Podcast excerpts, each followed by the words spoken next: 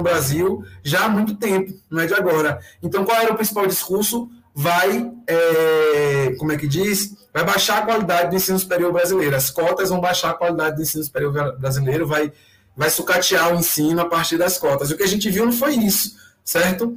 Mas perceba só, essa ambiência que foi gerada a partir é, é, desses conflitos que tiveram que ser mexidos por conta do processo histórico que a gente tem no Brasil, fez com que a gente também tivesse, por parte dos meios de comunicação, muita desonestidade no trato do debate público. Então, Bolsonaro foi apresentado como sendo o representante legítimo de uma parcela da sociedade que tem uma reflexão e que essa reflexão era legítima. Então, o fascismo foi legitimado como opinião.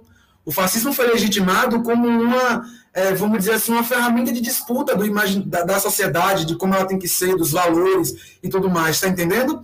Isso, obviamente, fez com que uma parcela da, da, da, da população que já tem isso né, posto no seu imaginário acreditasse que ela podia mesmo, tipo assim, não, é válido.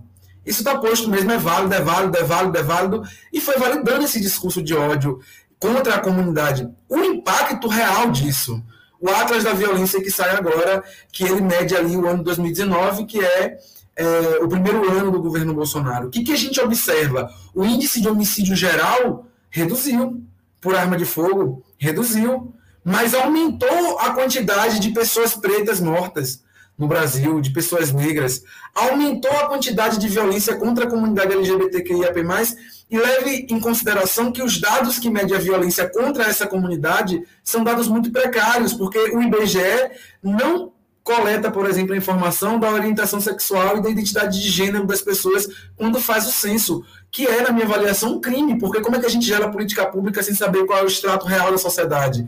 Tá entendendo? Aumentou a violência contra as mulheres e aumentou a violência contra os indígenas e comunidades tradicionais. Isso mostra para a gente que a validação de um discurso, quando ela é trazida num, num formato, é, não o que ele é, um discurso fascista, perigoso, agressivo, mas como uma opinião válida para se disputar né, é, os rumos de uma sociedade e os caminhos que uma sociedade deve perseguir para ser uma sociedade de sucesso, uma sociedade inclusiva tal. Quando a gente comete esse tipo de, de, de, de equívoco, a gente permite que uma parcela da, da, população seja seduzida por esse discurso. E aí leve, levemos em consideração que Deus também entrou nessa. Colocaram Deus nessa.